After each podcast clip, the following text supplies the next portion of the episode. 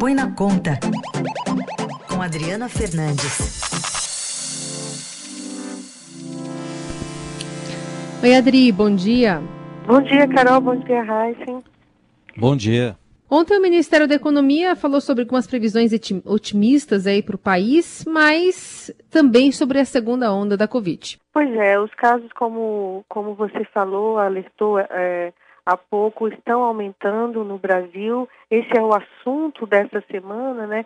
E o governo, mais uma, mais uma vez, o governo federal, se mostra aí é, despreparado para enfrentar essa, esse aumento dos casos, porque é, continua com uma avaliação é, de que é preciso tocar, tocar a economia e seguir em frente e sem um plano, um planejamento correto, né, para enfrentar essa situação. Causou polêmica ontem, né, a declaração do secretário de Política Econômica do Ministério da, da Economia, Adolfo Saxida, em que ele fala que a possibilidade de uma segunda onda do coronavírus é baixa, porque vários estados estariam caminhando para a chamada imunidade de rebanho. Ele chegou a citar que isso, que essa imunidade ocorreria com 20% da população de um estado infectada. Então, quando o secretário da área econômica fala na, de saúde, né, isso é, não foi não foi bem recebido. A própria OMS já declarou que essa imunidade comunitária só seria atingida com 65% da população e mesmo assim há avaliações é, científicas de que no caso da Covid, ela, é, essa imunidade, essa abordagem de imunidade de rebanho é uma falácia perigosa. Então, é, o que a economia, o que o Ministério da Economia mostra é que ele que sinaliza, né, é, é o mesmo a, a avaliação de que vamos aí seguir com a economia, com a economia aberta e é uma abordagem que foi um pouco lá do início é, da, da primeira da pandemia em março. Lembra muito esse aquele momento e depois os fatos foram ocorrendo, Carol. Oh, e ele se meteu nesse assunto da saúde, né, Adri, em meio a, a previsões mais otimistas também que foram feitas ontem. Sim, Heisen, é, o, o, Ministério da Economia ele, tá, ele reduziu a previsão de queda do PIB em 4, de 4,7% para 4,5%. Lembra né, que o FMI chegou a prever quase 11% de queda é, do PIB brasileiro é, esse ano, então vários, várias casas, bancos, né, como, é, casos é como que no jargão econômico chamam os bancos, também estão revisando, é, melhorando as, as, as, previsões, né? O, o, também isso tem impacto no ano que vem, no, na economia no ano que vem, mas ah, se a pandemia, é, aqui no caso que a gente continua com uma primeira onda, a gente não terminou a primeira onda, né?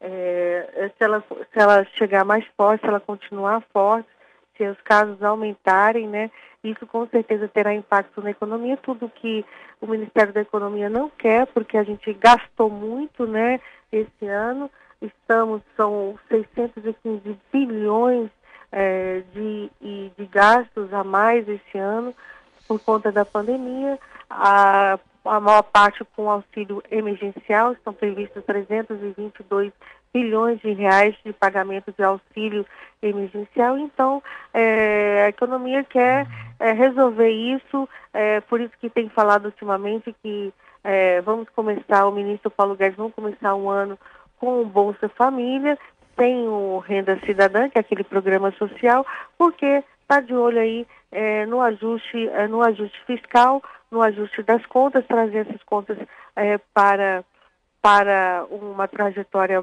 é, mais sustentável, mas a questão é que a pandemia está aí assombrando todo mundo. É, só, vou me, só vou me corrigir aqui, viu, Carol e Adri? Eu falei previsões mais otimistas, mas pelo que a Adri explicou, são previsões menos pessimistas, né? Sim, são previsões menos pessimistas, mas a gente acaba é, falando, é, falando nesse ponto, porque é, isso é uma, tá uma onda generalizada de é, de, você, de sinalizações mais positivas também. Não só é, redução da a recessão vai ser menor em 2020, né? Isso, isso é, é bom também, Heisen. Mas o problema é que tem muita coisa aí para ser resolvida. como eu tenho insistido aqui sempre, né, a questão das medidas econômicas, elas, elas é, continuam paradas, embora ontem tenha ocorrido aqui em Brasília uma série de reuniões para tentar dar um, uma organização nessa nessa pauta. O mercado financeiro se animou com essas reuniões e vamos ver o que, que a gente é, vê aí pela frente é, nos próximos dias. Mas é, o, esse aumento das, da, dos casos de Covid no Brasil realmente é um banho de água fria para essa melhora econômica que a gente que, que estamos vendo. É. Você falou em apagão, né? A gente teve registro ontem, mais uma vez, um apagão no Amapá, né? Isso que a gente nem terminou ali a questão do rodízio, o fornecimento que deve ser restabelecido com a instalação dos geradores é só no fim de novembro, então um outro apagão por ali. Mas parece que no Congresso também ganharam é, contornos de apagão essa paralisação, né, dos trabalhos por lá. Essa, essa, essa, essa esse apagão no, no Acre, no Amapá, de novo, né, mostra é, é, como a situação estava ruim né, e como é difícil, né, em alguns casos, resolver é, esse tipo de problema, principalmente na região norte, né, preciso mais planejamento. Em relação ao Congresso, Carol, chama a atenção a declaração ontem do líder do governo, né, é, o do governo na Câmara, Ricardo Barros, ele é do Centrão, o Centrão saiu fortalecido aí na, nas eleições, ele ontem partiu para cima e disse que está tendo um apagão de caneta, né, um apagão de caneta aqui em Brasília e que isso está dificultando a, a aprovação das reformas, é, das reformas é, é, econômicas, dos projetos no Congresso, esse apagão de, de, de caneta foi dito por ele, ele criticou os órgãos de controle, como o Tribunal de Contas da União, o Ministério Público e o próprio Judiciário, é, por, é, falando de suas atuações para barrar obras e projetos contestados tecnicamente, mas a verdade é que essa declaração tem, tem direção certa, o, o, os partidos do Centrão eles querem a liberação de emendas que estão aí, é, têm, têm tido dificuldades por conta da questão orçamentária, das regras orçamentárias, né, e principalmente para que elas possam passar desse ano para o próximo ano, os, os recursos que estão que podem ser liberados passarem para o, para o próximo ano e também, com certeza, mais espaço no governo. É uma declaração com várias para várias direções, Carol. Muito bem.